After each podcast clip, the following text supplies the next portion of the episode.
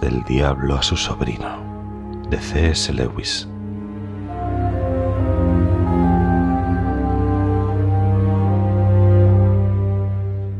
Mi querido orugario. Ahora que es seguro que los humanos alemanes van a bombardear la ciudad de tu paciente y que sus obligaciones le van a mantener en el lugar de máximo peligro, debemos pensar en nuestra política. Hemos de tomar por objetivo la cobardía o el valor, con el orgullo consiguiente, o el odio a los alemanes. Bueno, me temo que es inútil tratar de hacerle valiente. Nuestro departamento de investigación no ha descubierto todavía, aunque el éxito se espera cada hora, cómo producir ninguna virtud. Esta es una grave desventaja. Para ser enorme y efectivamente malo, un hombre necesita alguna virtud. ¿Qué hubiera sido Atila sin su valor? O Shylock sin abnegación en lo que se refiere a la carne. Pero, como no podemos suministrar esas cualidades nosotros mismos, solo podemos utilizarlas cuando las suministra el enemigo, y esto significa dejarle a él una especie de asidero en aquellos hombres que de otro modo hemos hecho más totalmente nuestros un arreglo muy insatisfactorio, pero confío en que algún día conseguiremos mejorarlo. El odio podemos conseguirlo. La tensión de los nervios humanos en medio del ruido, el peligro y la fatiga les hace propensos a cualquier emoción violenta, y solo es cuestión de guiar esta susceptibilidad por los conductos adecuados. Si su conciencia se resiste, atúrdele. Déjale decir que siente odio no por él, sino en nombre de las mujeres y los niños, y que a un cristiano le dicen que perdone a sus propios enemigos, no a los de otras personas.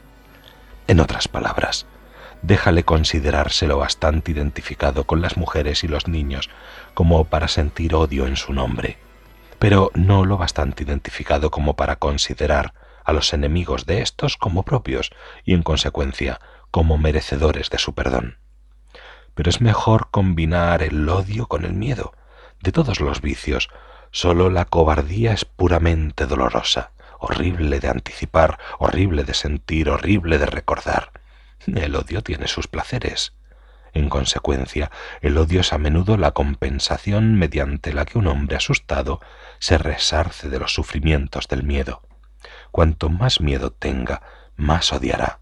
Y el odio es también un antídoto de la vergüenza.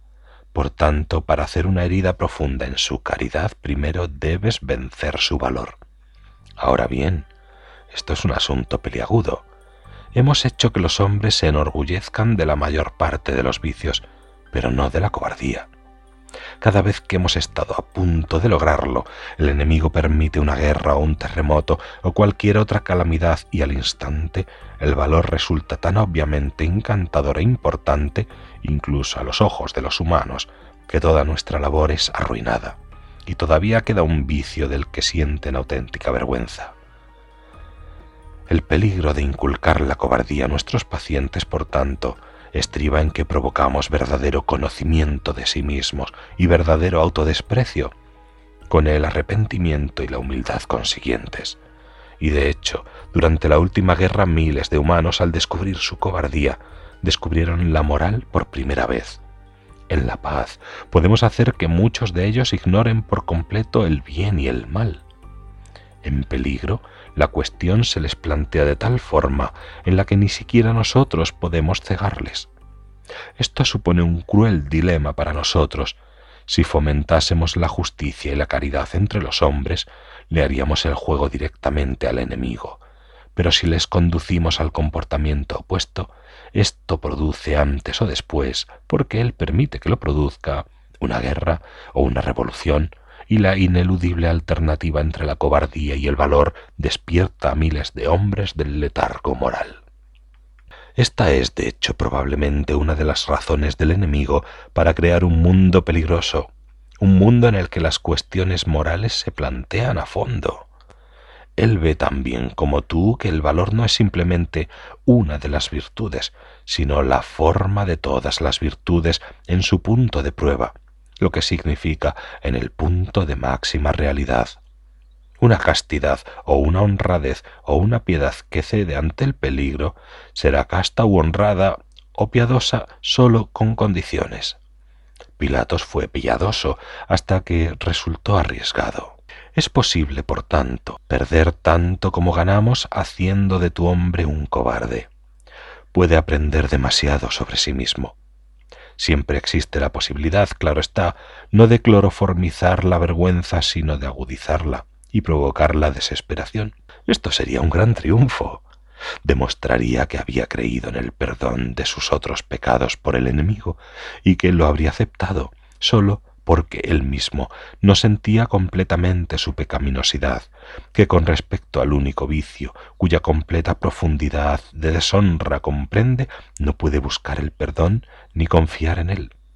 Pero me temo que le has dejado avanzar demasiado en la escuela del enemigo y que sabe que la desesperación es un pecado más grave que cualquiera de los que la producen. En cuanto a la técnica real de la tentación a la cobardía, no hace falta decir mucho.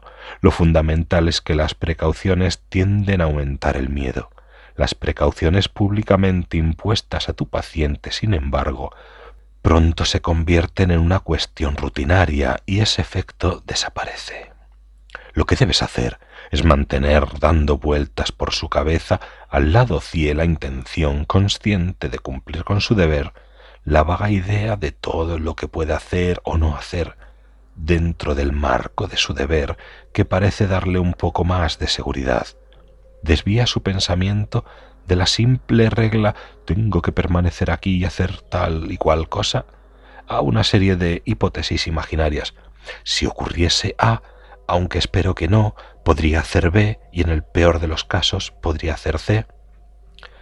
Si nos las reconoce como tales, se le pueden inculcar supersticiones, la cuestión es hacer algo que no deje de tener la sensación de que, aparte del enemigo y del valor que el enemigo le infunde, tiene algo a lo que recurrir, de forma que lo que había de ser una entrega total al deber se vea totalmente minado por pequeñas reservas inconscientes fabricando una serie de recursos imaginarios para impedir lo peor, puedes provocar a ese nivel de su voluntad del que no es consciente la decisión de que no ocurrirá lo peor. Luego, en el momento de verdadero terror, méteselo en los nervios y en los músculos y puedes conseguir que cometa el acto fatal antes de que sepa qué te propones. Porque recuérdalo, el acto de cobardía es lo único que importa. La emoción del miedo no es en sí un pecado y aunque disfrutamos de ella, no nos sirve para nada.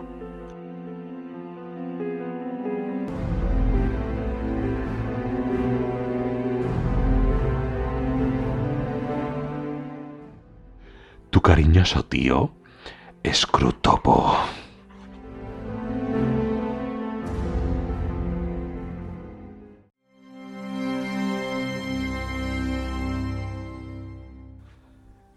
Del Diablo a su sobrino, de C.S. Lewis.